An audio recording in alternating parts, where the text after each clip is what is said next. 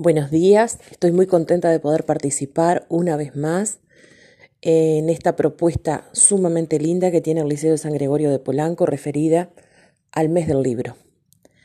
Elegí para compartir con ustedes un fragmento del amor en los tiempos del cólera, un libro hermosísimo que marcó mi adolescencia porque lo leía a escondidas.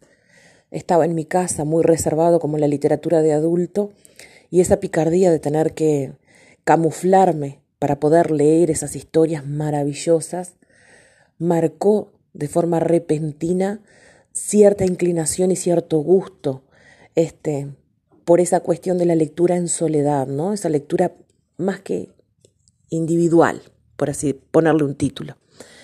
Entonces, este, seleccioné un fragmento para compartirlo con ustedes. Pero cuando llegó, la propuesta formal se sintió desgarrada por el primer arañazo de la muerte. Presa de pánico se lo contó a la tía escolástica y ella asumió la consulta con la valentía y la lucidez que no había tenido a los veinte años cuando se vio forzada a decidir su propia suerte. Contéstale que sí, le dijo, aunque te estés muriendo de miedo, aunque después te arrepientas, porque de todos modos te vas a arrepentir toda la vida si le contestas que no.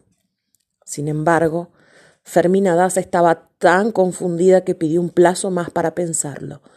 Pidió primero un mes, luego otro y otro.